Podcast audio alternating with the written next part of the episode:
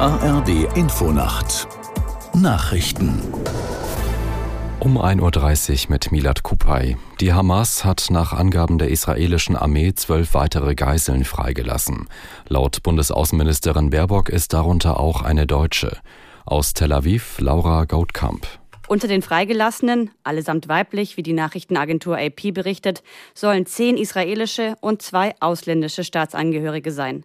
Auf Fernsehbildern waren unter den Freigelassenen viele gebrechlich wirkende ältere Frauen zu sehen. Zuvor hatte die Hamas erklärt, im Gegenzug für die angekündigten zehn israelischen Geiseln sollten 30 palästinensische Gefangene aus israelischen Gefängnissen freikommen. Es war bereits die fünfte Gruppe an Geiseln, die seit Beginn der Feuerpause am Freitag freikam.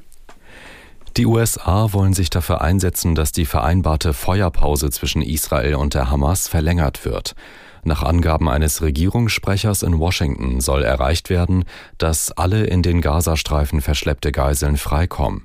Bislang gilt die Waffenruhe bis morgen früh. Auch die Außenminister der G7-Staaten haben erklärt, dass sie eine längere Feuerpause unterstützen. Dies sei auch deshalb nötig, um weitere Hilfslieferungen für die Bewohner des Gazastreifens bereitzustellen, wie Nahrung, Wasser, Treibstoff und medizinische Güter. Mehr als 40 Millionen Kinder weltweit sind durch extreme Klima- und Wetterereignisse aus ihrer Heimat vertrieben worden. Diese Zahl geht aus, einer, aus einem neuen UNICEF-Bericht hervor. Das Kinderhilfswerk weist darauf hin, dass viele junge Menschen in Kriegs- und Krisenländern betroffen sind. Aus New York, Antje Passenheim. Ein Zusammenhang, der immer noch zu häufig übersehen werde, kritisierte die UN-Sonderbeauftragte für Kinder in bewaffneten Konflikten, Virginia Gamba. Ein aktueller Bericht mit Daten aus Ländern von Somalia über Myanmar bis Syrien unterstreiche das.